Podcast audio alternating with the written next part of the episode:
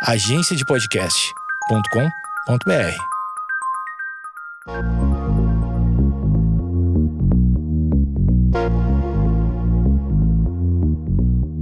Você está ouvindo o Geekonomics Podcast, onde a racionalidade é questionada e a economia comportamental é explicada sem reservas e com a dose certa de ciência e irreverência.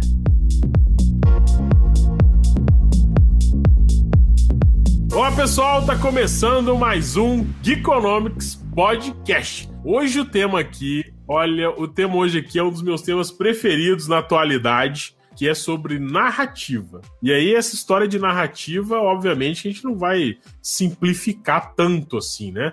Mas a gente vai conversar um pouco sobre narrativa econômica e a relação que ela tem, não só com a economia comportamental, mas também é, com alguns insights da teoria keynesiana, ou da teoria pós-keynesiana. Olha que assunto interessantíssimo, né?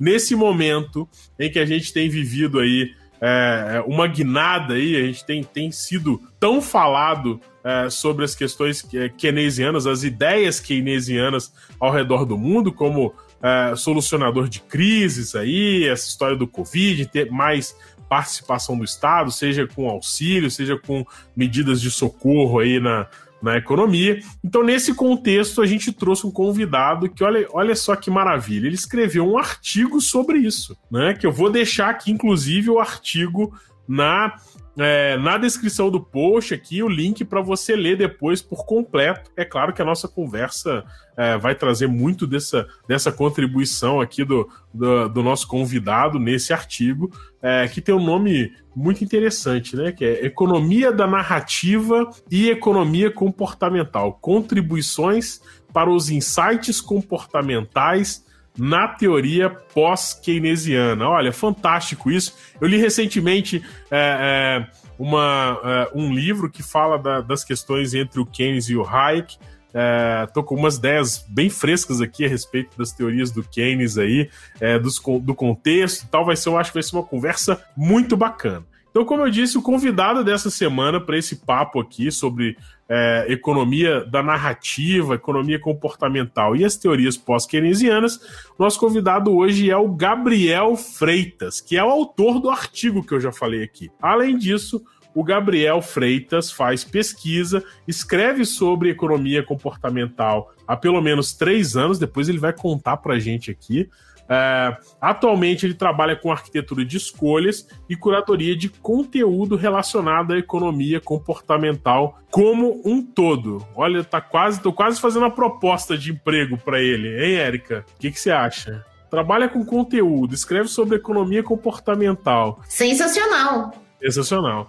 Além disso, o Gabriel é, tem também como temas preferidos é, essa parte de narrativa, incerteza e a capacidade do ser humano de justificar todas as suas decisões.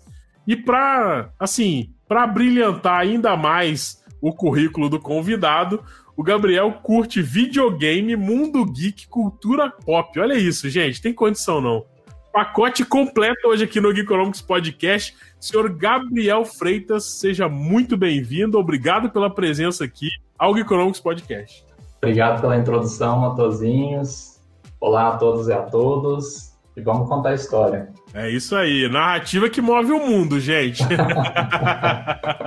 Não é o dinheiro, é narrativa, acredite, acredite. Aqui comigo hoje, aqui, como eu já dei certo spoiler, senhorita Erika Galo. E aí, senhorita? Olá, pessoal. É, vou dar uma de quintiliano aqui. Eu adoro esse, essa, essa abertura do quintiliano. Bom dia, boa tarde, boa noite. Porque aí absorve todo mundo, né? Opa! É, bom, narrativa é comigo mesmo, adoro. Acho que é todo mundo aqui do Geek, é, esse tema de narrativa é o, é nosso favorito, né? A gente adora contar, um, contar as coisas através da, do olhar, da visão, né? Do que a gente está vendo e narrar o que está acontecendo. Então, acho que esse tema ele encaixa bastante com, com o Geek também. Achei bem bacana. Tô animada para esse papo. Opa! O convidado encaixa o tema também. Você já viu que hoje a conversa aqui vai ser surreal. Então é isso. Antes da gente voltar aqui com esse tema sensacional sobre economia da narrativa, economia comportamental e a relação disso com os insights na teoria pós-keynesiana, eu vou pedir ao nosso editor para rodar uma vinheta. A gente volta logo depois com mais um Economics Podcast. Roda aí!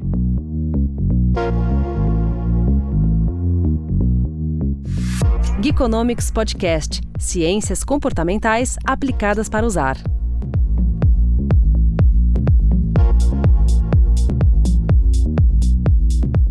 Voltamos seu Geekonomics Podcast hoje com Gabriel Freitas aqui, Economia Narrativa. Ô Gabriel, explica um pouco, porque né, no artigo você traz uma questão interessante que fala sobre a questão da economia narrativa e, e, e faz uma conexão muito grande com essa história de, é, de pós-verdade é, ou de imprecisão, às vezes, é, é, informações que são imprecisas, que a gente acaba acreditando nelas e construindo o nosso convencimento e a nossa narrativa com base em informações que nem sempre são 100% precisas, né? É, eu acho que isso no Brasil é, é a segunda é, pandemia que a gente vive, né? A pandemia de narrativa e de desinformação, de imprecisão nos discursos, é, é, nas, nas, justificativas, nos argumentos. Como que você viu isso aí dentro desse contexto do seu artigo? O que, que você pode contribuir para a gente a respeito dessa, dessa narrativa? E como que na economia hoje é, você tem percebido esses movimentos aí que muitas vezes as pessoas é, utilizam é, de narrativas, e a gente pode fazer, não sei se você concorda com isso, mas narrativa não necessariamente ela traz é, é, uma contribuição que se refere a um fato, né? Muitas vezes ela está travestida aí é, de um pouco de imprecisão ou de um pouco de tendência, é, dependendo de quem está tá trazendo para a gente certa informação. Como que você tem visto isso aí, cara? Cara, ultimamente, e, e é até é engraçado pensar.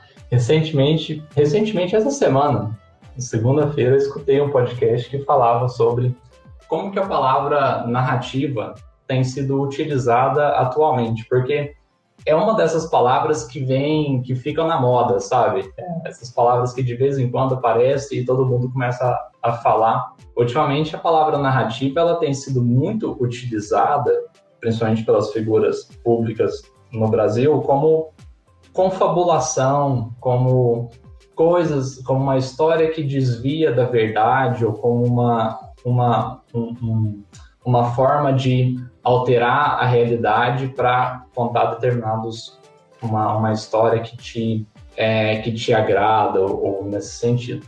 Mas é, a, isso é um pouco escapado da, da definição da narrativa, porque na verdade a narrativa é uma forma humana de compreender o mundo.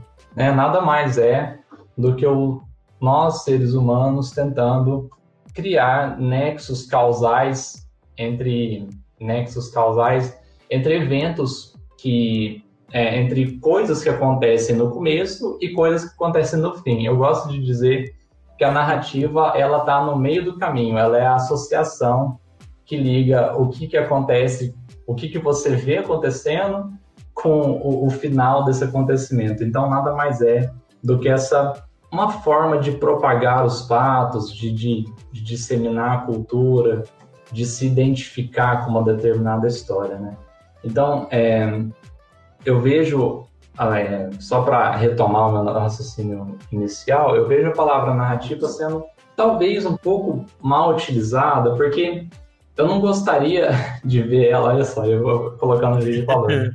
Mas eu não gostaria de ver essa, essa, esse mecanismo humano tão, tão bonito assim de, de propagar conhecimento é, tendo, tendo uma conotação negativa.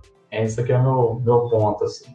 Porque, afinal de contas, é, é o nosso jeito de é, entender o mundo né, ao nosso redor. Maravilha. É legal o Gabriel ter colocado isso, porque assim, dentro, inclusive dentro da academia, é, narrativa é uma forma de. É um, é um método de pesquisa, assim, né?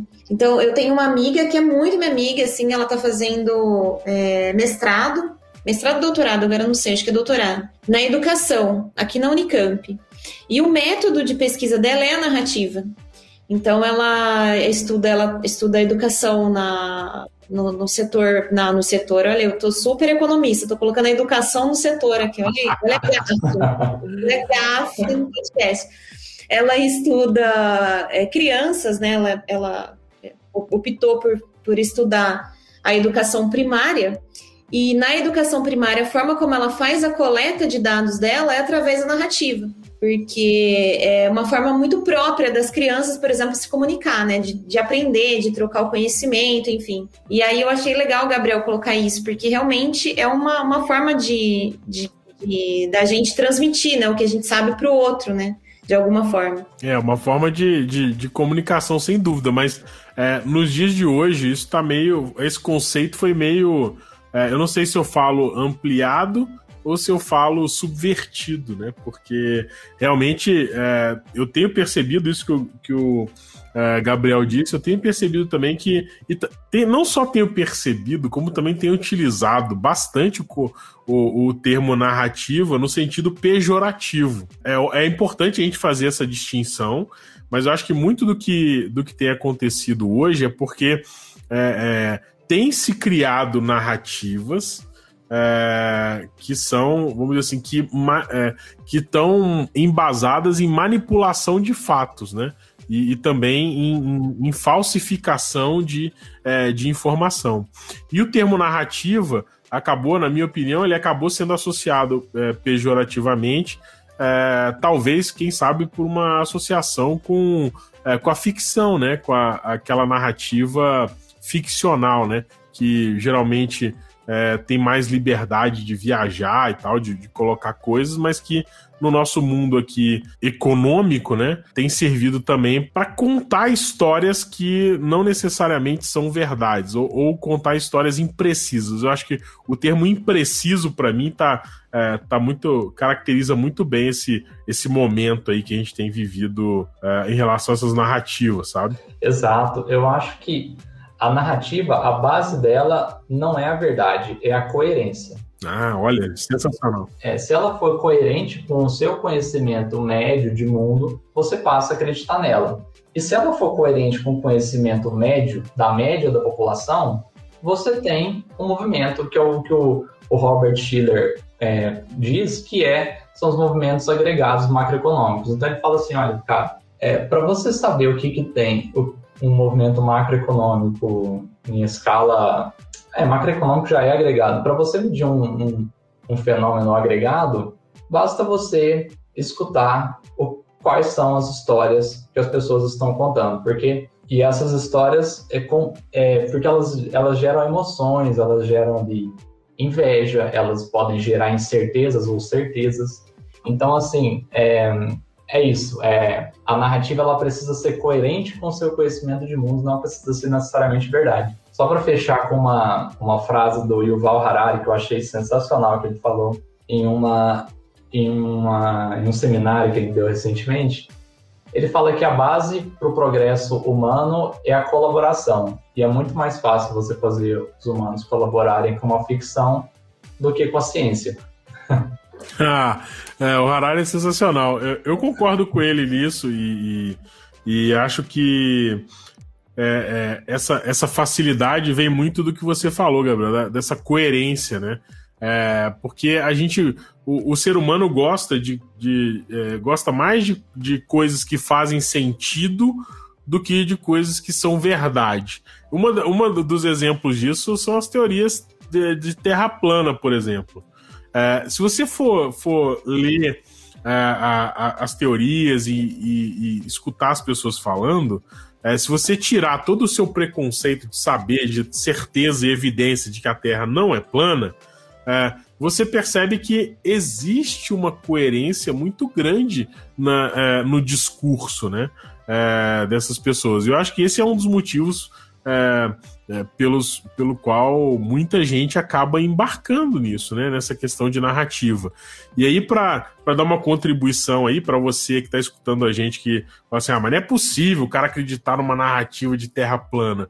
Rapaz, o cara vai para Disney, ele acredita no mundo mágico da Disney, porque é uma grande narrativa, mas quando você está lá dentro, você se rende a, a, a, parte dessa narrativa. Você entra na, entre aspas, né? você entra na brincadeira, né? Você acaba sendo cedendo a essa sedução é, da fantasia, no caso da Disney, é, que eu acho que é a mesma coisa que é, o pessoal da Terra Plana faz. E aí eu queria pegar esse gancho, Gabriel, porque essa história da gente se render às narrativas é, também é, tem um cunho muito pró-social também, né? É, é de, da gente estar tá querendo se coordenar com determinado grupo, se identificar. É, e é, uma, uma das coisas que a Cristina Bicchieri, que eu acho que é uma das maiores autoridades nessa questão de prova social que a gente tem no mundo, sem, sem nenhum exagero, ela fala que o ser humano gosta de imitar comportamento, né? É, então, é, a gente transpondo isso aí, dando uma torturada no conceito é, de imitação, né, que é, que é de prova social, é, você compartilhar narrativa também é uma forma de imitação, né? É, tem um componente pró-social aí também que ajuda as pessoas a se engajarem em determinados discursos, sejam eles é, mais ou menos é, coerentes ou verdadeiros ou imprecisos e tal. Você, você, você também enxerga desse, dessa forma? Como que você vê essa questão, cara? É uma forma de... É, como que você pôs mesmo? Agora eu me distraí, eu esqueci. Não, tranquilo. É porque é, a narrativa também ela, ela convence não só pelo, pela coerência, mas eu acho também pela questão pró-social, da que a pessoa quis, quer imitar, né? Tinha escapado a palavra imitar da cabeça. E não somente isso, e você tocou num ponto fundamental, que é a criação de identidade, porque pela narrativa você se identifica. E você citou o ponto da Terra plana, não sei se vocês já assistiram um documentário que fala sobre a Terra plana no, no Netflix. Assim, como todo documentário, ele é tendencioso, né? Mas o mais, o, o mais engraçado, o, o, a mensagem mais legal que eu tirei desse documentário é que não é mais pela Terra plana, é pelos amigos que você fez, pelo grupo social que você entrou, né? Ou pelo churrasco do fim de semana, que você, ah, vamos lá, vamos na casa do fulano que você conheceu no grupo que fala de Terra plana. Então, ali eles têm congresso, eles têm viagens, eles têm amigos, eles têm eles têm um grupo que não é mais assim só é, a, abandonar a ideia de terra plana, não é mais abandonar só essa ideia, é abandonar, é abandonar esses amigos, esse grupo, esses laços que foram formados, né? É a defesa da comunidade, né? É o senso de comunidade. E outro fator também interessante é eu tenho umas referências meio meio doida, né? Mas eu gosto muito de assistir aquele canal do YouTube, o Vsauce, não sei se vocês conhecem. Qual canal? Vsauce. Ué, não conheço não. Ele é, depois eu vou passar para vocês. É um canal que passa, ele fala de ciência de maneira geral e também toca em alguns pontos de comportamento, né? É, mas é interessante que ele viu um, ele tem um vídeo que chama assim, por que, que a humanidade é morbidamente curiosa? Quer dizer, por que, que a gente é curioso a ponto, às vezes, de, de, de morrer para você saber o que, que vai acontecer. É, é aquela história do filme de alienígena, que todo mundo fica para ver o alienígena chegando ao invés de sair correndo. Verdade, cara. Não é? Todo mundo pega a câmera e vai ver. O cara não sai correndo. Todo mundo parte do pressuposto que o alienígena vai ser gente boa, né? Ou então porque ele tá tão curioso que ele não aguenta, ele não aguenta o fato de, de ficar na incerteza. Esse que é o ponto. Ele fala que a incerteza, ela causa dor. E ele, eu tô falando de dor literalmente, porque quando você lida com incerteza, eles já mediram por, por é, aqueles eletrodos na cabeça, ativa as partes do cérebro que estão relacionadas com dor. Então, a pessoa viver no mundo de incerteza é doloroso. Ela não sabe o que, o que, esperar daquilo ali, né? O que, que, eu, que relação de causa que eu vou fazer. E é aí que a narrativa entra ela entra nessa, nesse ponto em que eu tenho que construir uma história que, que no, minimamente faz eu entender o que está acontecendo. Senão eu vou sentir. A incerteza é muito dolorida para mim. Eu não posso viver na incerteza, entendeu? a narrativa resolve esse problema da incerteza em parte. Uh, isso explica muito religião também, né? A gente não vai entrar nesse tema, mas faz muito sentido, né? Principalmente quando gente está é, raciocinando é, em termos de incerteza, por exemplo, com pós-morte, né? A, a, a, religião consola e dá uma narrativa que consola e é coerente é, é, com essas questões aí é, do, vamos dizer assim, do, do pós-morte. Mas esse é assunto para outro podcast. Você falou sobre, sobre incerteza, né? uma das coisas que está sempre é, no, no, epicentro aí da, é, da discussão econômica é, é a incerteza. E aí, uma das, das maiores críticas que se faz atualmente também aos economistas é, é o fato deles, da gente utilizar modelos que criam narrativas, muitas vezes ancoradas no passado, para tentar enxergar o futuro com menos incerteza, ou em alguns casos com muita convicção é, do que vai acontecer, simplesmente baseando é, isso no passado. Então eu queria entender, Gabriel, na sua pesquisa aí, cara, do artigo, como que você, você trouxe essa questão aí da, é, da incerteza é, e entender se foi essa conexão que você viu entre essa história das narrativas uh, e da, da, das teorias pós-keynesianas, assim, se é, se é justamente esse elemento de incerteza que propiciou essa conexão uh, da, da, do seu estudo das narrativas com a, a teoria pós-keynesiana. Na mosca, Matosinhos, é isso mesmo. Quando eu li, senta que lá vem história, né? É isso aí, a gente gosta.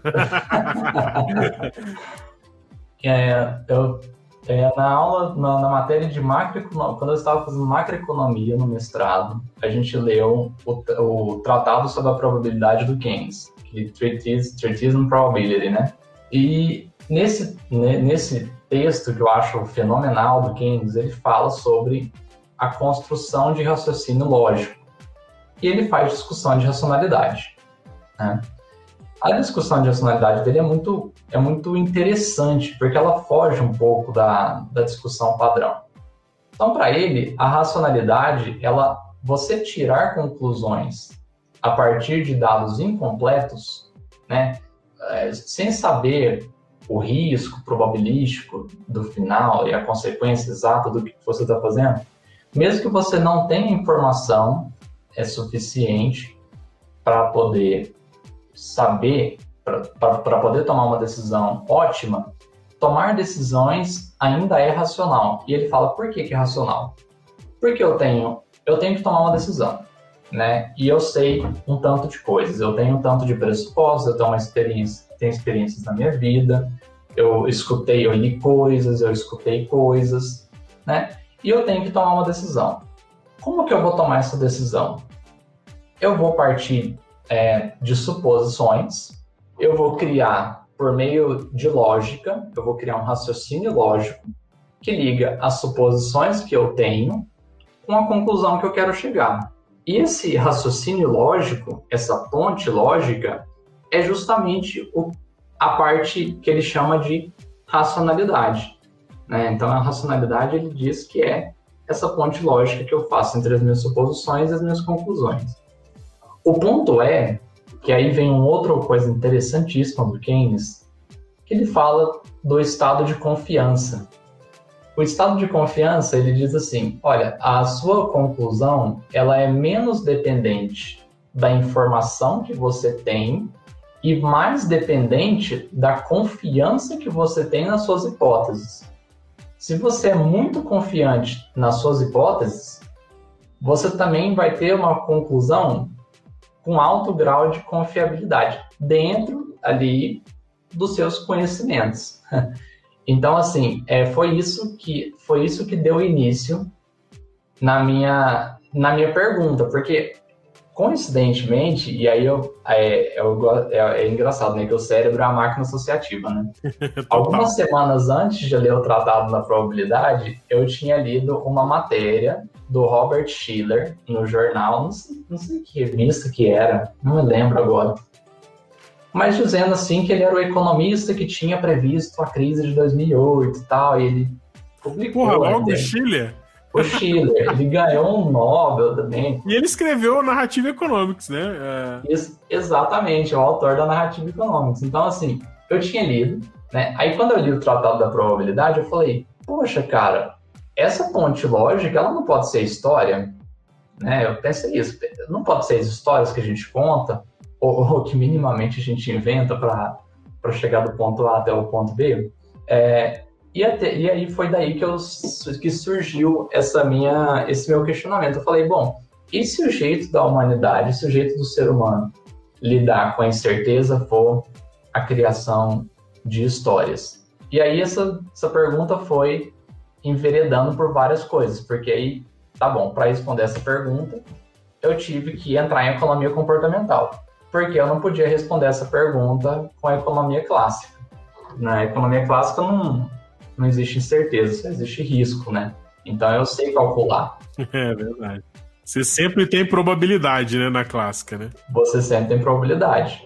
Então eu tive que entrar na economia comportamental, porque eu já sabia que a partir do Keynes, eu já sabia que eu tenho informação incompleta e eu não vou dar conta de, de acertar a consequência da minha decisão, né? Entrei na economia comportamental, juntei com a economia narrativa descobri que tem ator, autores pós-keynesianos que tentam fazer essa ponte, eles falam, cara, a economia comportamental fala que o, o, ser humano é irracional, que ele toma decisão, que ele tem viés, tomar de decisão, ele tem heurística e tal. Mas Keynes já está falando isso desde 1936, só você leu a teoria geral, ele já está falando disso lá, né? Nenhuma então, novidade. Falam, assim, é, eles falam assim, a, teoria, a economia comportamental ela tem muita, ela teria muito a ganhar se ela utilizasse um pouco mais o arcabouço que a gente já tem construído. e, eles, e aí por isso que eu faço esse link da, da, da, da incerteza com a economia narrativa e depois os pós-keynesianos. Foi aí que eu cheguei nesses caras, né? Então, eu, eu achei muito legal o Gabriel falar é, que realmente a economia, eu sou economista, vou defender aqui a economia, além de ser economista comportamental.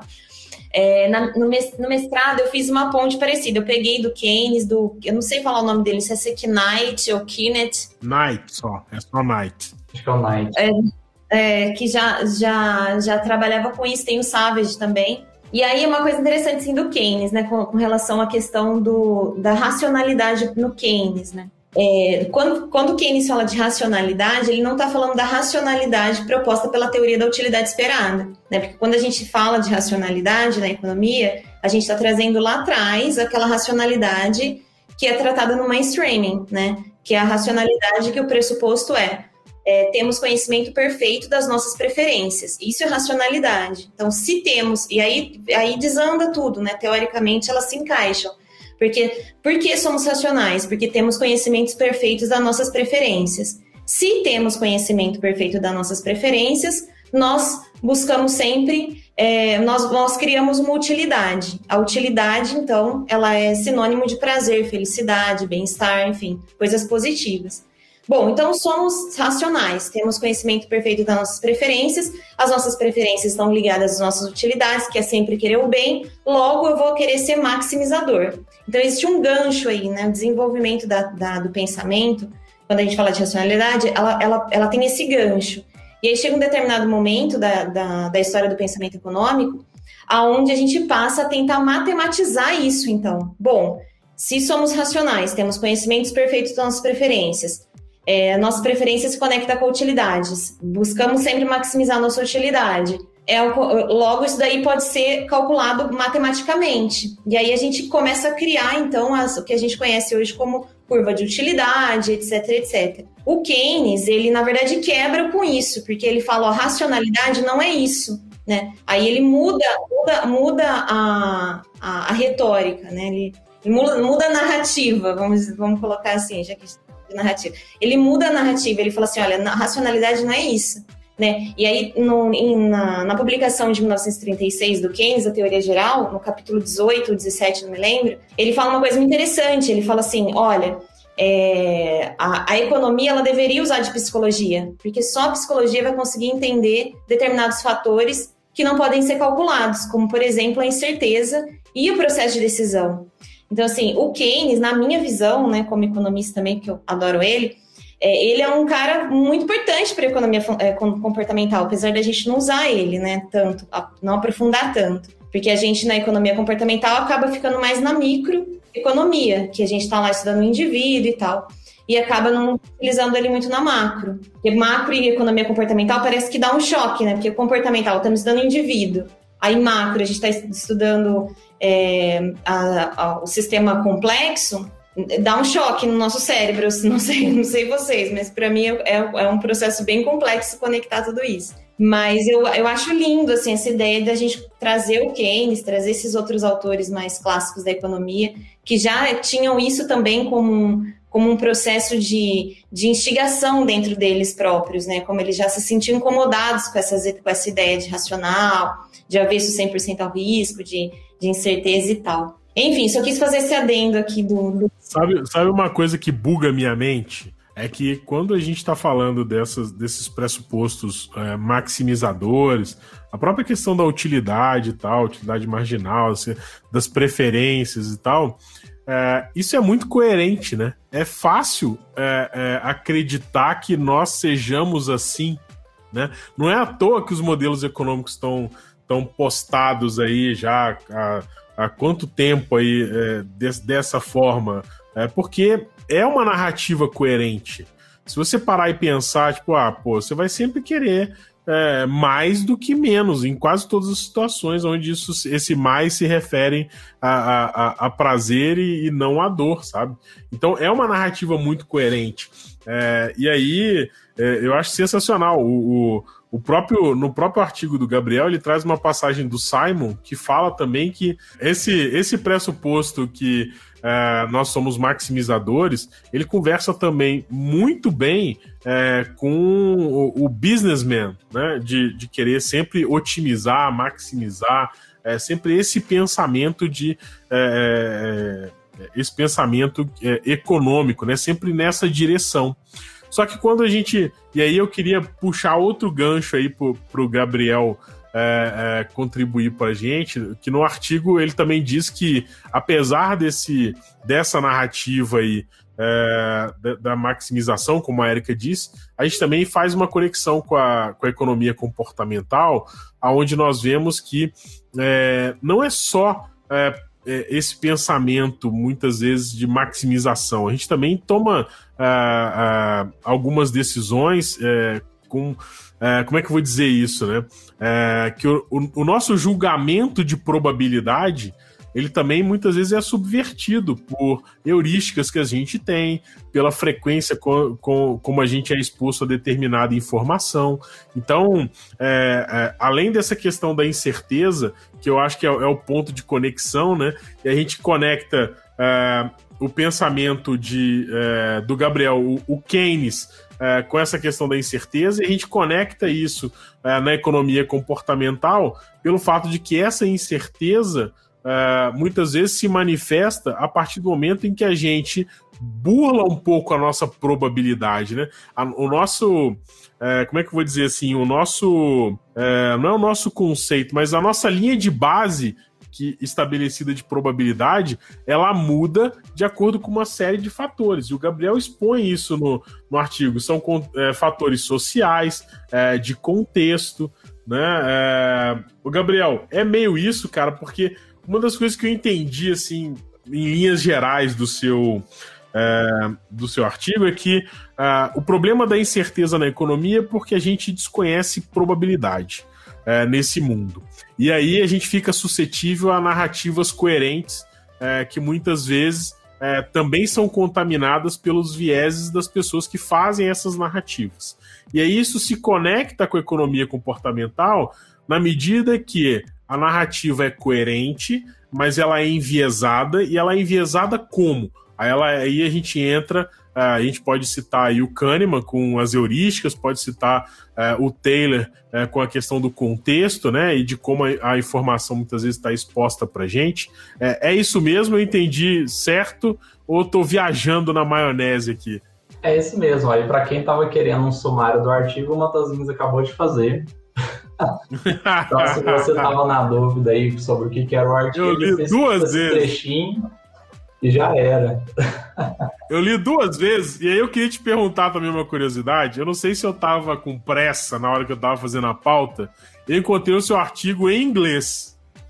Ele tem versão em português, não? Tem, mas não foi publicado. Quando eu fui publicar, a revista pediu para eu traduzir em inglês. Maravilha. Porque, não, beleza. Porque como ele não é um tema diretamente ligado a problemas brasileiros, ele pode ser internacional, né?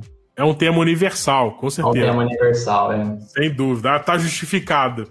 É porque eu fiquei com implicância. Eu falei assim: ah, não é possível, gente. Foi publicado no, no é, Jornal Brasileiro de Política Econômica.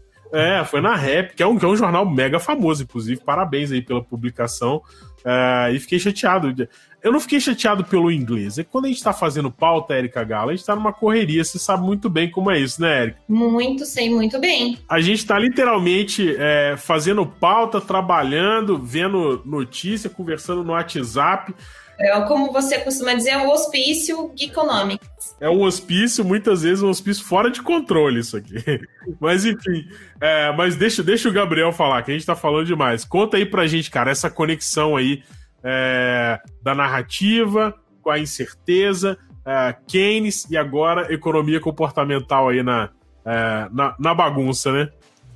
Pois é, é, é enquanto você estava falando, eu não sei por que, que, eu, que eu me lembrei disso, mas eu lembrei do, do espírito animal do, do Keynes, né, que é uma teoria de, famosa aí do comportamento de manada e desse da tomada de, de decisão do investidor sem ter muito é, sem ter muita informação, né? É o businessman mesmo. Uhum. E, vai no, e a Erika Gala ela citou o capítulo 18 ou 17 do, da teoria geral, mas o, o capítulo que eu mais gosto da teoria geral se, se pudesse ler só ele, eu, indicaria, se você for ler um capítulo da teoria geral, leia capítulo 13, que é onde o Keynes fala sobre é, investimento, bolsa de valores e como que a bolsa de valores faz com o, o componente da incerteza, né? É, é muito interessante, e eu, eu, lembrei de uma fala do, do Decast, que eu acho que está tá até citado no artigo, que ele, que ele diz que é, o espírito animal é uma propensão otimista de lidar com a incerteza. Porque o Keynes ele diz o seguinte, é, cara, se você for, se você for um businessman e você for tomar sua decisão de negócio com base em cálculo probabilístico de 10 anos, tipo assim, 10 anos para frente, você não vai tomar a decisão de negócio. Só um maluco faz isso, cara. Não tem como você prever 10 anos no futuro, sabe? Então, tipo assim, cara, se não tem como a gente prever 10 anos no futuro ou 15 anos no futuro, como que existe, então, no nosso mundo siderúrgica, é, é, barragem imensa de, de, de rio ou, ou, foguete espacial? Isso são, são empreendimentos que isso não é de pouco tempo, isso não é um mês ou dois que dá retorno, talvez nem dê, talvez é tudo errado seu foguete pode explodir no, no céu, você perdeu tudo que você fez. Então. Nesse momento otimista da conversa, gente. então, só para o cara, o cara tem que ser muito otimista mesmo para ele lidar com isso. Então, ele tem que fazer e pronto. E ele fala do, do, do mercado de capitais, que eu acho, acho esse trecho fantástico, né? Que ele fala, cara, então beleza, como é que isso existe, né? Mercado de capitais. Só fazer um adendo isso que você falou, né, de não ter essa previsibilidade, é isso que é o, o animal spirit, né, do, do Keynes. Isso. Que ele fala, ele fala assim, olha, o cara ele só faz investimento se ele tiver um, um animal spirit né? Aquele, aquele, aquele espírito animal, porque pre previsibilidade ele não tem nada. É exatamente essa a explicação do, do conceito do animal spirit dele. É, e, e, é uma negação à racionalidade, como a gente conhece, né? Como a gente conhece, sim, né? Essa racionalidade de previsibilidade, matematização. Como a gente conhece, não. Como a gente entende racionalidade, né? Mas o James é perfeitamente racional. Né? Se for parar pensar na argumentação dele, perfeitamente racional, porque Bom, é, é, o que você tem, é o que eu tenho. E aí, é o, o Matosinho citou em algum momento aí a. Não sei se citou, mas eu me lembrei, foi do Simon, né? Que é da racionalidade limitada. Que é o conceito, então, ah, beleza, eu não vou tomar então uma decisão ótima. Eu vou tomar uma decisão satisfatória. E, pode, pode até, até ser errado, mas a associação que eu faço quando eu leio decisão satisfatória é quando eu estou fazendo é, pesquisa de compra na internet. Ah, tá, eu quero comprar, sei lá, vai, um aspirador de pó. Aí eu digito lá no Google, aspirador de pó. Aí eu vejo um, dois, três, quatro, cinco, seis aspiradores de pó, fico comparando os preços lá. E aí chega um momento que eu falo, ah, tá bom, já vi, já vi, eu vou comprar isso aqui mesmo. Isso para mim é o satisfatório. Eu não vi todos os aspiradores de pó, eu não comparei todas as potências e todas as tabelas e todos os preços. Não, eu, eu fiquei insatisfeito. Eu vi uns ali e falei, ah, tá bom, é isso mesmo, bola para frente. Então eu não vou ficar, é, eu não tenho nem capacidade cognitiva e nem tempo para poder ficar procurando a vida inteira para tomar uma decisão ótima. Seria ótimo se eu pudesse fazer isso, né? Mas eu, eu, eu não sou eu, eu, acho que eu não sou nem tão inteligente e nem tão consistente, porque eu, isso é o tema em voga da economia comportamental, é consistência, né? Verdade. Que ela saiu com o livro Noise, do, do Kahneman. Então, assim, ele fala, é, cara, o ser humano ele não é consistente. Se você for fazer, tomar uma decisão pela manhã e você for tomar uma decisão à noite, do mesmo dia, o seu julgamento já muda. Se você tiver com fome, muda. Se tiver nublado, muda. Então você fica sofrendo influência de coisas variáveis independentes, que não tem nada a ver, isso impacta ali no seu julgamento. E outra coisa também que é interessante é, na hora da tomada de decisão, você tem ali um tanto, um tanto de informação. Que é até talvez fazendo aí uma, uma crítica, né? É, com os dias de hoje, como é que as coisas estão sendo colocadas, que é quando eu falo uma coisa e eu tomo uma decisão, eu tenho uma informação né? A informação que eu tenho, ela não é estática. Uma vez que eu tomo uma decisão, eu continuo aprendendo, eu continuo vivendo minha vida. Aí eu posso receber outra informação ali na frente que faz eu mudar a ideia, mudar de ideia, mudar de uma conclusão que eu já tinha, que eu já tinha feito. Então, a informação, é, essa ponte lógica, ela não é estática, ela é dinâmica. Então, a ponte lógica que você faz entre as, as suas suposições, as suas hipóteses e a conclusão que você tira, ela é dinâmica e ela está totalmente dependente ao seu contexto e as informações que você tem disponíveis, né? Então, esse é um outro ponto também, é um outro ponto que eu acho muito atual, pensar que o cara escreveu isso em 1921, né? Verdade. E a gente está vendo isso. Ah, mas fulano mudou de ideia. Não, não é que mudou de ideia, é que ele tem novas informações, é que ele continuou vivendo né? E ele obteve novas informações. É, e lendo, e lendo o seu artigo, eu entendi muito, é, muito essa questão, como se assim, olha, eu, eu posso, eu tenho a intenção de tomar a minha decisão da forma mais racional possível. O que acontece é que o ambiente que eu estou inserido não me deixa. Porque Exato. é isso que você falou. A, a informação muda o tempo todo e é natural que as pessoas também mudem é, é, é, a sua visão de determinado problema e, consequentemente, mude sua decisão, mude seu posicionamento, mude sua escolha, né? É, eu, eu gosto de brincar isso com a questão do tomate, né? É, porque aqui em casa, de vez em quando, aparecem umas conversas assim, come mais tomate, que tomate é bom. Aí você começa a aparecer tomate nos, em todos os almoços e jantares. E de repente, ah, ó, não pode comer tomate, tomate causa câncer. Eu falei assim, porra, não é possível. então, assim, é, cadê as preferências estáveis, né? No momento, você tem é, uma informação numa direção, no outro momento, você tem uma informação na direção completamente oposta, né? Ovo, né? A gente nunca vai saber se ovo aumenta o colesterol ou não. Cada ano... é verdade. É a mesma coisa. Então, assim, é, é, essa ponte de. É, você coloca no seu artigo que a ponte da, entre a racionalidade e o comportamento é, é a decisão. E aí eu acho que não está tanto assim em discussão. É, é, quando você falou de decisão satisfatória, né? Trazendo é, o Simon, é muito bem nisso, né? Porque. E tem um, um, link também com uma forma como a gente julga uma boa decisão, né? A gente só pode julgar uma boa decisão com base no processo decisório que aconteceu antes que essa decisão produza seus resultados. Porque Sim. a produção do resultado da decisão, ela está no futuro, e o futuro é incerto. Tem que ver que informação que você tinha no momento. Exatamente. Então não faz sentido você. é, que é, um, é um, um, um- um grande viés que a gente tem, né? Quando a gente está julgando é, pessoas e, e decisões, é de olhar para o resultado que é, a decisão. É, ao resultado que a decisão levou, sem considerar as informações que foram utilizadas para a tomada de decisão no momento em que a decisão foi tomada, né? Que é, é aí que. E aí, é, eu queria, Gabriel, que você comentasse, porque eu vi que no artigo você, você passa um pouco por essa questão é, da questão temporal, né? Que também é uma discussão que a gente tem que é, trazer para dentro desse, conce- desse contexto, e você cita, inclusive, é, a questão do pressuposto da ergodicidade dentro da, é, da análise. Eu queria que você comentasse um pouco sobre isso. Ergodicidade é uma das coisas que ultimamente mais tem chamado minha atenção. Assim. É, isso de ergo- ergodicidade você entende muito bem, né, Matosinho? Isso que eu assisti já o, o Meetup com você, você explica lindamente. Então, Ah, obrigado. e é justamente esse ponto. Mas, cara, me fugiu da cabeça, eu tinha uma coisa pra falar. O que era? Tranquilo. Essa é, a- esse é, essa é a maravilha da edição. A maravilha A da pode edição. pensar. É isso aí, a gente pode pensar.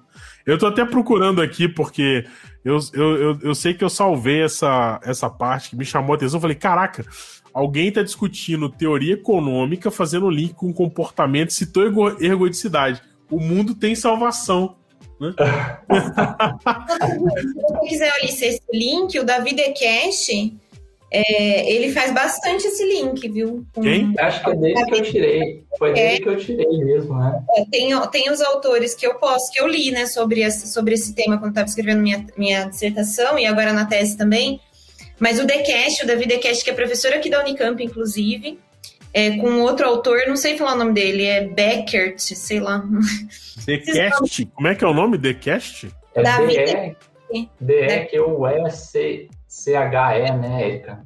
Isso. David Decash. E ele faz bastante essa, essa, essa discussão.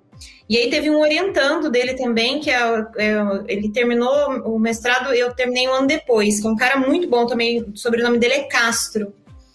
É, minto, ele terminou a dissertação dele quando eu entrei no mestrado.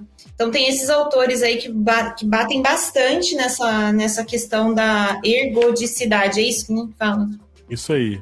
Isso, eles falam que o mundo é não ergódico, né? Que as médias do passado elas não, não, não são iguais às médias do futuro, né? Eu entendo muito pouco de ergodicidade, mas o que eu entendo, assim, superficialmente é, é isso, né, Matosinho? É, isso aí. Pra gente resumir, é, é bem isso. E, e- e é um processo que é porque você, quando a gente está falando de, é, é, de, de função ergótica, a gente está tratando de, de média, né? E como Isso. que essa média é formada.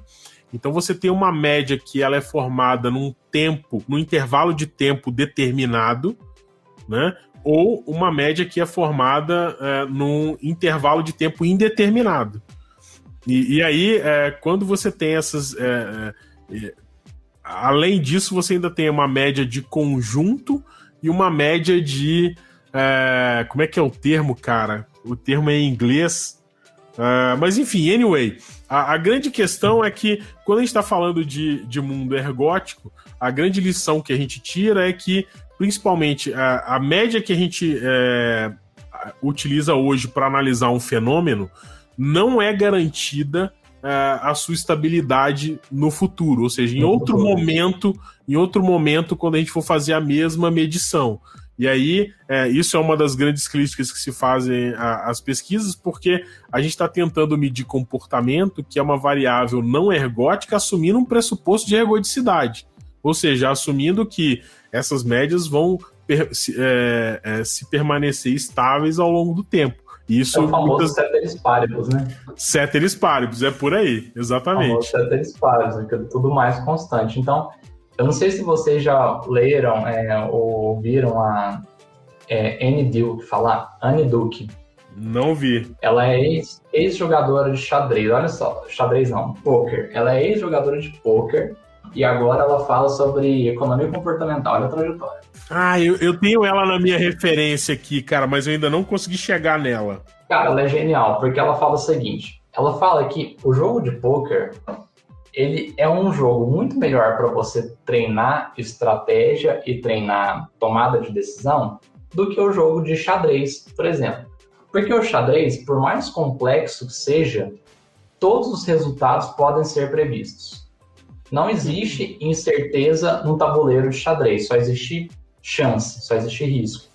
Tá? É, pro, é probabilístico, o xadrez é probabilístico. Enquanto o poker não é. O poker ele depende da de, ele tem um pouco de sorte.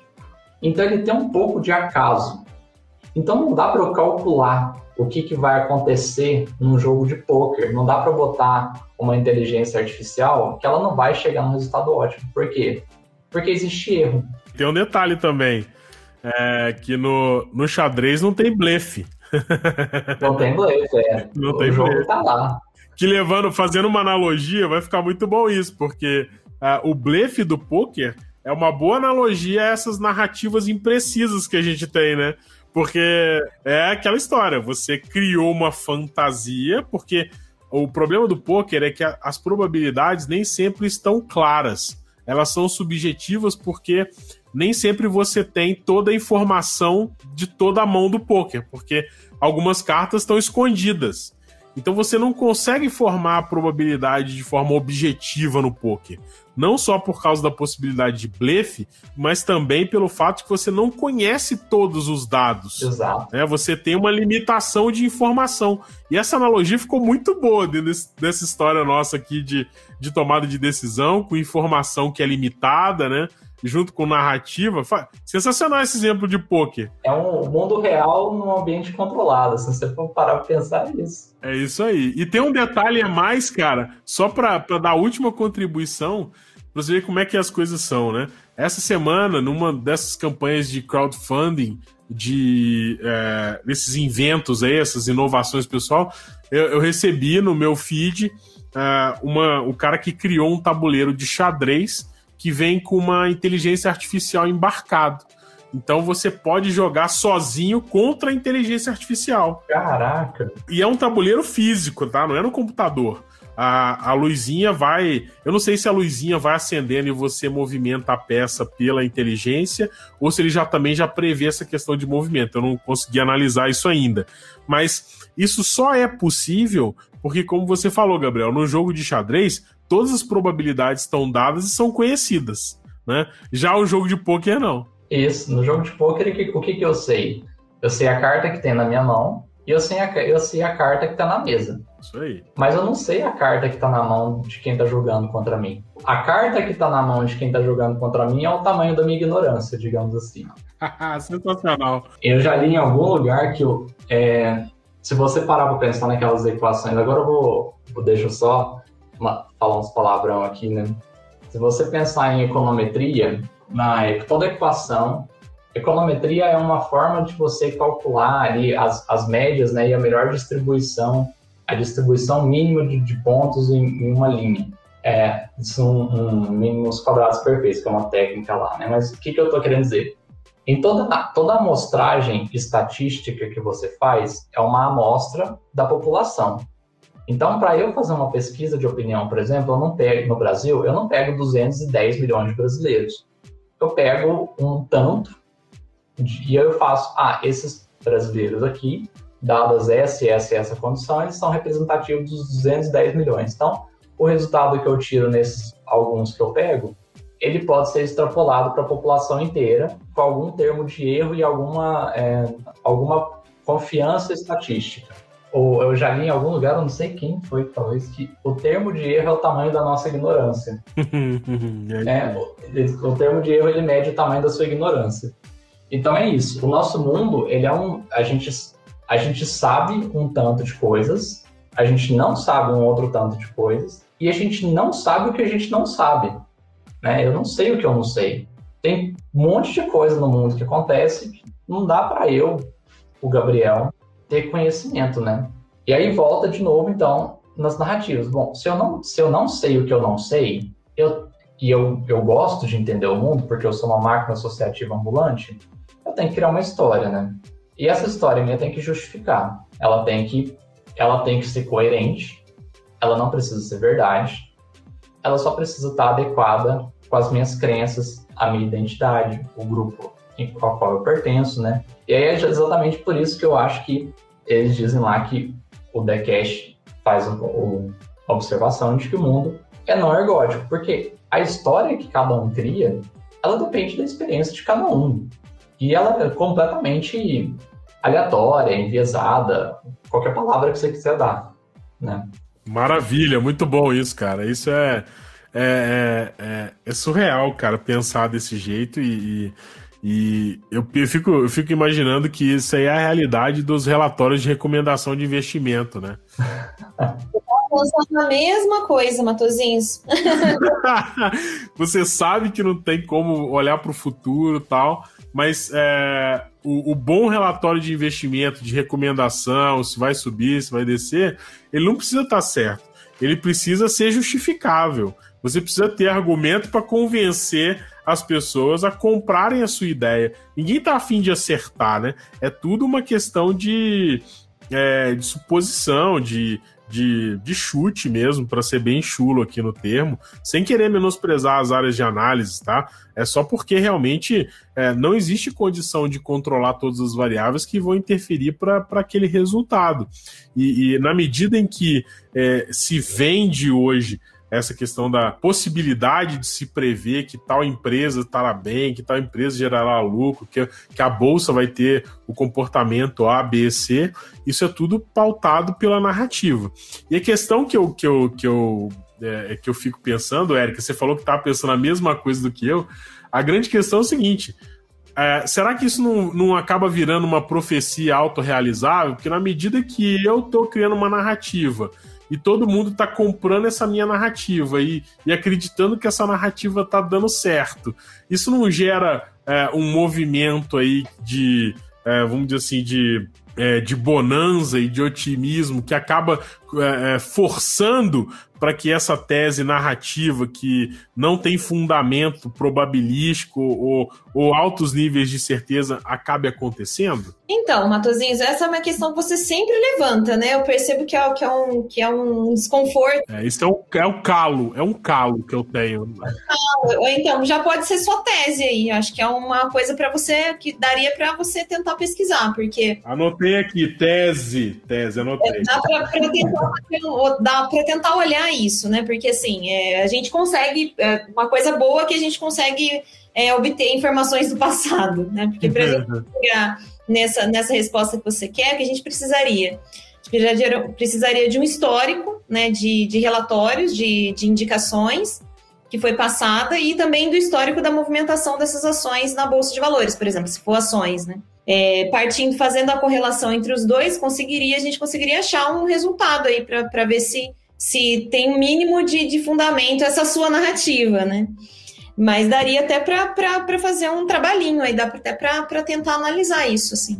É, porque eu já eu primeiro pensei isso em relação à turma da análise técnica, que é que é...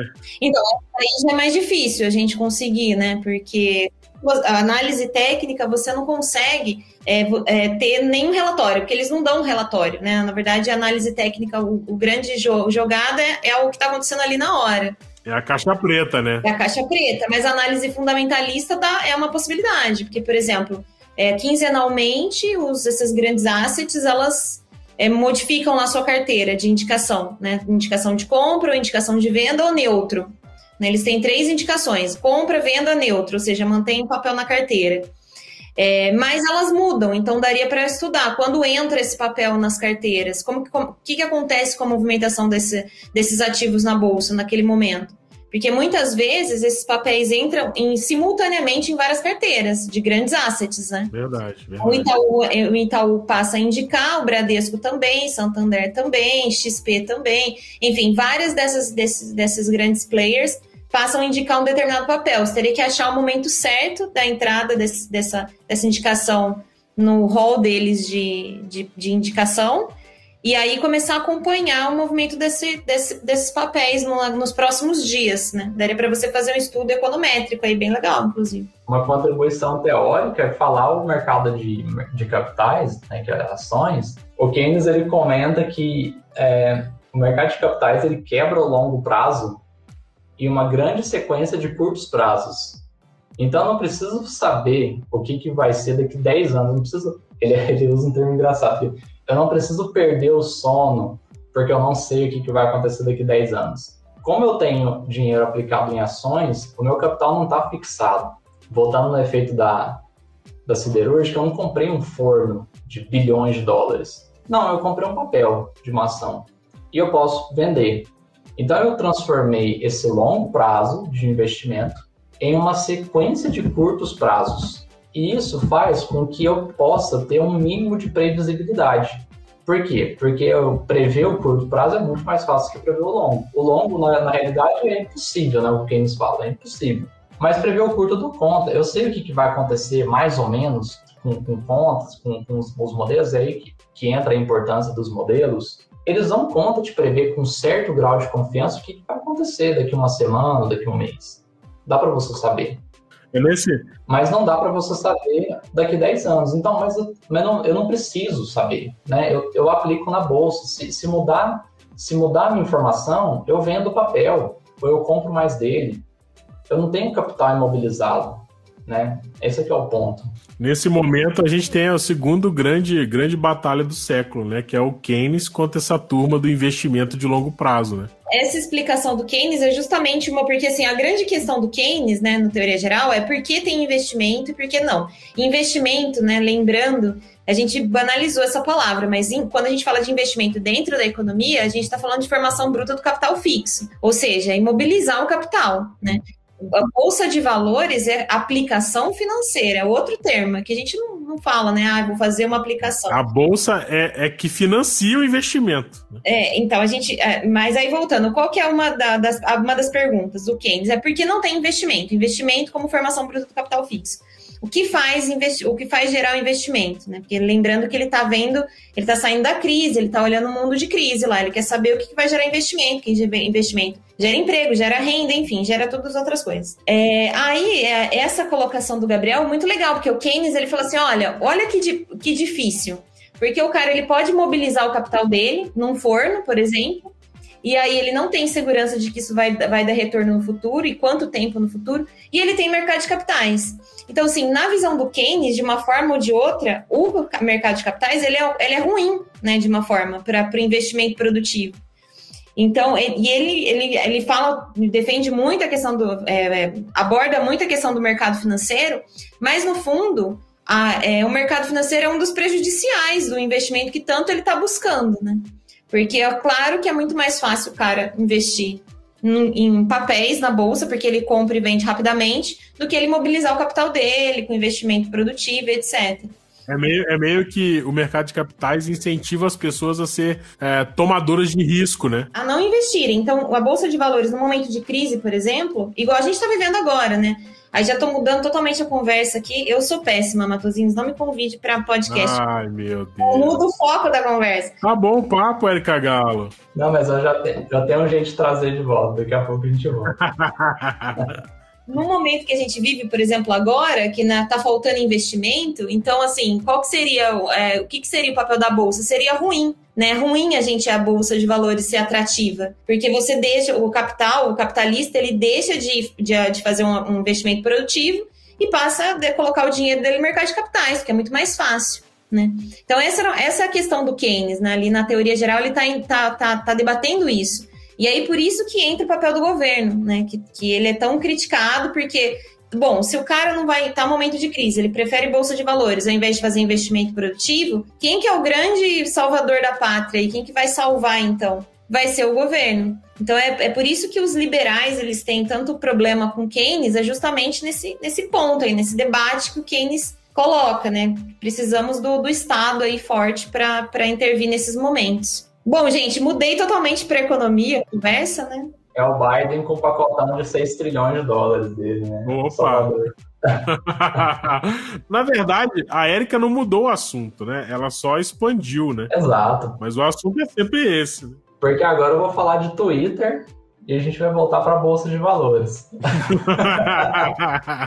Atualmente tem saído muitos trabalhos desses de análise, é, análise de palavras. Eu não sei se vocês já leram alguns tipos. Análise de emoção em rede social. Sentimento, né? Análise de sentir, sentimento é a palavra. É, chama sedimentação agora, o pessoal tá chamando, né? Se a Marcela estivesse aqui, Matozinhos, ela ia falar, o pessoal do marketing chama de sedimentação. Ah, sentimentação. Nossa, o pessoal do marketing é muito bom mesmo, né? Não conhecia esse termo. Eles inventam umas que eu tô descobrindo várias coisas ultimamente do marketing. e aí eles fazem já, eles já fizeram relação estatisticamente significante de palavras é, de cunho negativo, porque tem, né, no, no, no, leque de palavras de uma linguagem, tem aquelas que, é, que, tentam, que significam coisas negativas, tem aquelas que significam coisas positivas, né? Eles têm um mapeamento, é um modo legal, eles têm um mapeamento de que palavra transmite qual sentimento. Quando eles fazem, quando eles rodam essa, esse algoritmo em milhares, dezenas e centenas de milhares de tweets, né, com relação à bolsa de valores, ou algum índice, ou algum papel, ou algum, algum índice de mercado, assim, eles já encontraram correlação de sentimento na rede social influenciar preço de ativo. E o exemplo mais recente disso é nada mais nada menos que a GameStop. Vocês ficaram sabendo da GameStop? Opa!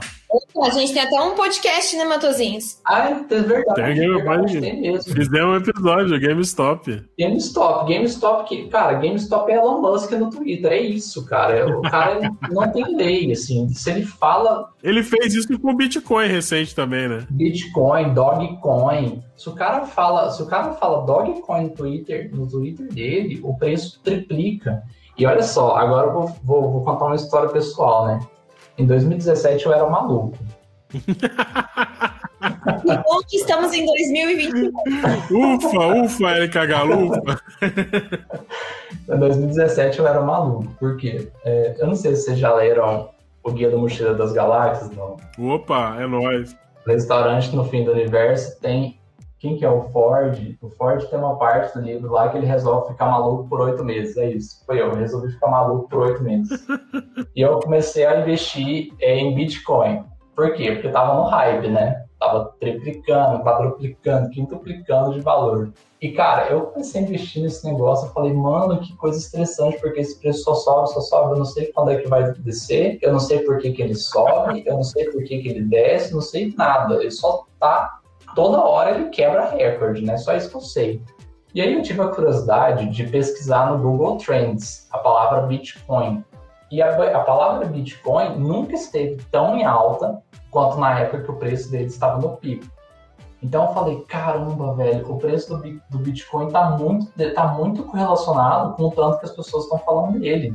As pessoas estão falando dele e ele sobe. É como se fosse um, um, um fim o preço do Bitcoin, eu, eu, passei a entender que ele é um fim em si mesmo. Ele não tem, assim, ele não tem um lastro, assim, não tem por que existir. Você pode até falar que, ah, é o consumo de energia, ah, é porque o cálculo está difícil.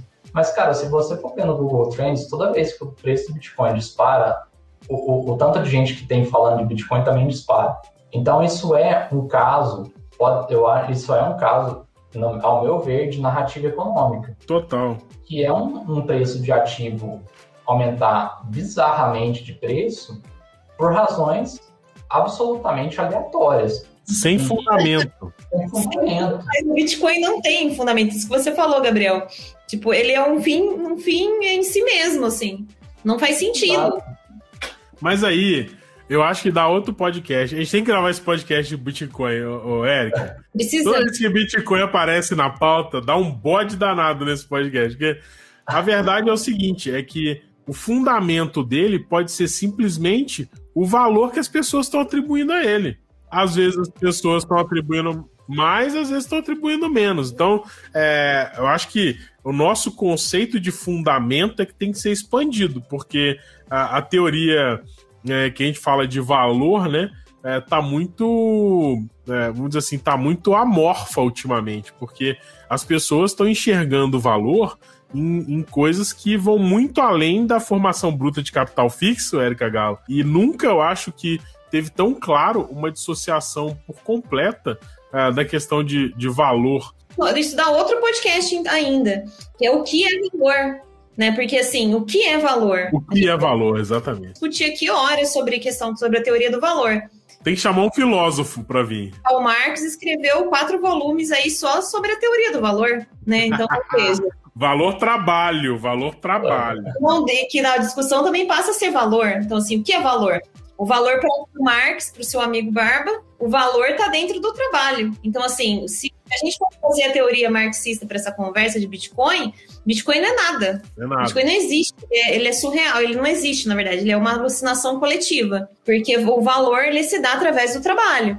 Então, tudo que exige trabalho. Agora eu tô usando seu amigo Barba, Matozinhos. Olha, você falar Barba é muito Unicamp, Erika Galo. É muito Unicamp. Unicamper. Aqui não. Aqui é você falar Barba, o seu amigo Barba é muito Unicamp, velho. Você desculpa. Isso só, só quem estuda na Unicamp fala Barba para referir a Marx. Pode, pode reparar. Mas eu sou Unicamper, né? Não posso fugir. Mas assim, nesse Economics Podcast é, você acabou de descobrir como identificar um estudante da Unicamp. Você é conversa com ele sobre Marx. Se se referir a Barba, o nosso amigo Barbas, aí pode contar que ele é da Unicamp, cara. Não tem como, não tem como errar. Não tem como errar.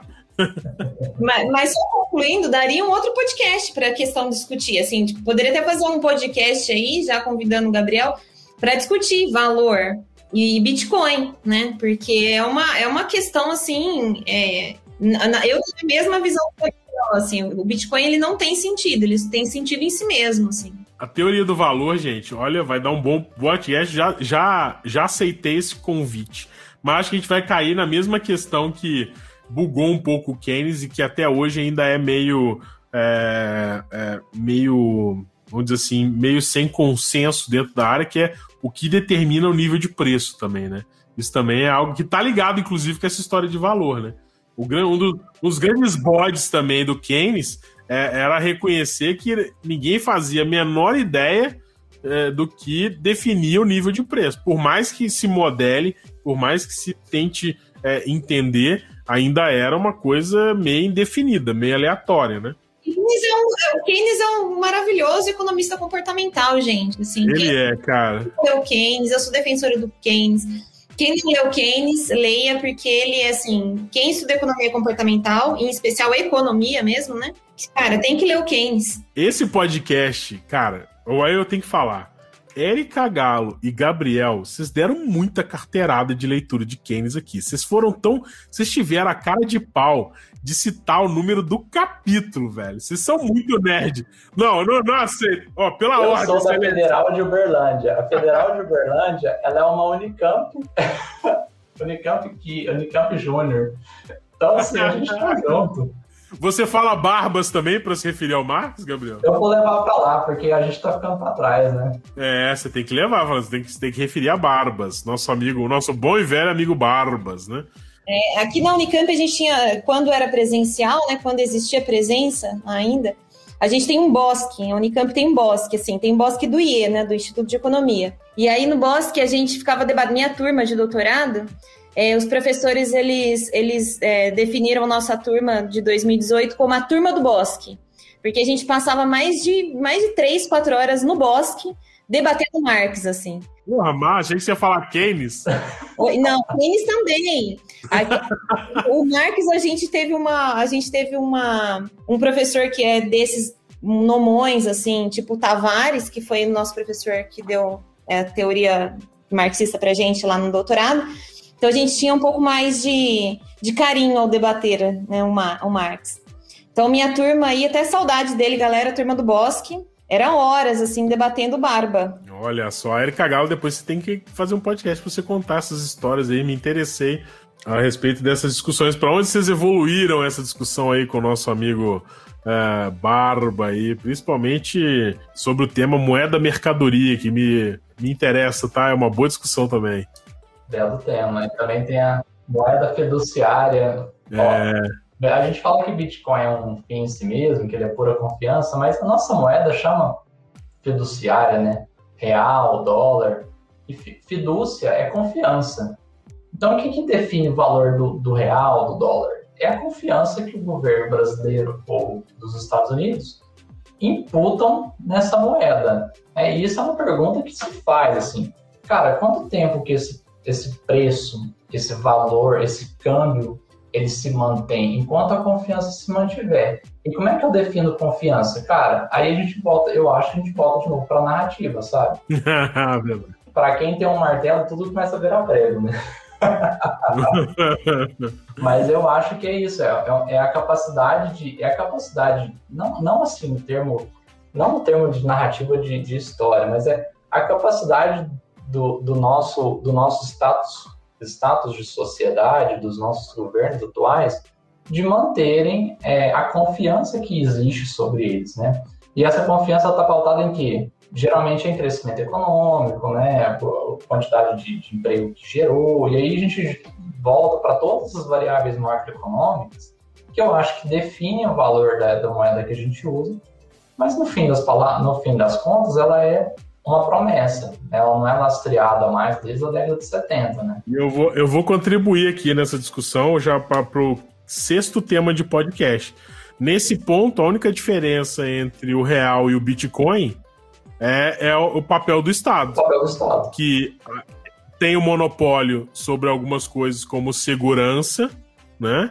É, e principalmente é, cobrança de imposto. E aí a gente tangencia a MMT, né, Erika Galo? Olha que lindo isso. Pois é, vamos, vamos. Olha, mais um tema para o podcast, né? Acabei mais... de falar. O economics, economics mesmo aqui, né? A gente saiu da narrativa, passamos pelo Keynes, é, vimos sobre ergodicidade, Simon, é, aí voltamos para o Keynes, chegamos no mercado financeiro é, passamos agora pelo Bitcoin, estamos chegando na teoria moderna da moeda. É, né, você esqueceu do Marx aí. Entramos Ainda passamos pelo Marx. Então, meu amigo, esse podcast, se a gente não ir agora para as considerações finais, ele tende a não acabar mais. Daqui a pouco a gente chega na teoria de tudo aqui. Nós vamos ficar aqui mais umas 5 horas discutindo. Então, editor, roda a vinheta e vamos para a consideração final antes que a gente se perca aqui e, e, esqueça que a gente tem uma limitação de tempo para conversar. Roda a vinheta, editor. Geekonomics Podcast Ciências comportamentais aplicadas que ajudam você a tomar melhores decisões. Voltamos aqui com os podcast, como você já está acostumado agora, a gente faz as considerações finais. E eu queria dizer que essa conversa aqui hoje já me garantiu a insônia da semana. Porque depois de um podcast desse, não dá para dormir tranquilo, sem ficar matutando, para falar um termo bem mineiro, sem ficar matutando aqui esse monte de coisa que a gente falou é, e que a gente discutiu hoje nessa conversa, que foi excelente. Eu queria aproveitar para agradecer o Gabriel Freitas aqui pela presença, por ter aceitado o convite, por ter trazido aqui é, todas essas questões extremamente relevantes, inclusive ter contado o seu momento aí de loucura com os bitcoins, que já fez a gente chamar ele pro próximo, né, Erika? Vamos convidar o Gabriel para falar sobre Bitcoin aqui agora. Certeza, vamos convidar. Não tem como perder isso. Muito boa essa conversa. Então, Gabriel, de novo, muito obrigado por estar aqui no Geekonomics Podcast. O microfone é seu para fazer jabá, para mandar abraço para a mãe e para fazer suas considerações finais. Pô, pessoal, eu que agradeço aí pela oportunidade. Fazia um tempo já que eu não batia um bom papo de economia. Eu costumo dizer que os meus melhores papos de economia eram nas festas da faculdade. Sempre acabavam em economia. E as piores festas, pelo visto, né? Cara, a gente ficava lá. Imagina os caras. Aí fica todo mundo assim, né? Lá já naquele final, no, no final da festa, naquele grau. E aí, o que, que, que, que vai falar? Ah, pô, de economia, óbvio, né? É o tema. Sensacional. então, eu fico muito agradecido aí pelo, pelo papo, adorei. É, e tô, aceito sim o convite para falar mais do meu, do meu momento de insanidade, que me deixou, não sei, não sei se me deixou mais, mais insano ou mais são, mas uma bela de uma experiência. É, obrigado pela oportunidade, Patozinho, de falar do meu, do meu trabalho aí. E se, se vocês se interessarem em ler, podem baixar, se quiserem é, tirar dúvida, pode me chamar nas redes sociais, no LinkedIn, se pesquisar Gabriel Freitas, vocês me acham. E é isso aí. Agradeço muito. Até a próxima. Maravilha. E é claro que o link para o artigo do Gabriel, que foi publicado na Brazilian Journal of Political Economy. Economy. Olha, eu tô quase bom no inglês. Tô fazendo aula agora, gente. Daqui uns dias eu vou tá bem mesmo, de verdade. Uh, mas enfim, é porque é difícil, cara, você sair do português e, e pronunciar uma coisa em inglês. Você tem essa dificuldade? Aí que você tá na mesma, no mesmo idioma é uma coisa, mas quando mistura, é difícil, eu tenho essa dificuldade. Mas enfim, é, eu chego lá. É, então eu vou, claro que eu vou deixar aqui o, o, o link para o artigo do Gabriel para você baixar e ler na, na íntegra. Com certeza você vai ver muito do que a gente discutiu aqui e ainda mais um pouco. Tem, tem mais coisa lá. Então se liga aí no artigo que foi publicado. Foi quando o Gabriel que saiu, eu tô aqui com ele aberto, mas que dê a data, gente. É, foi em abril.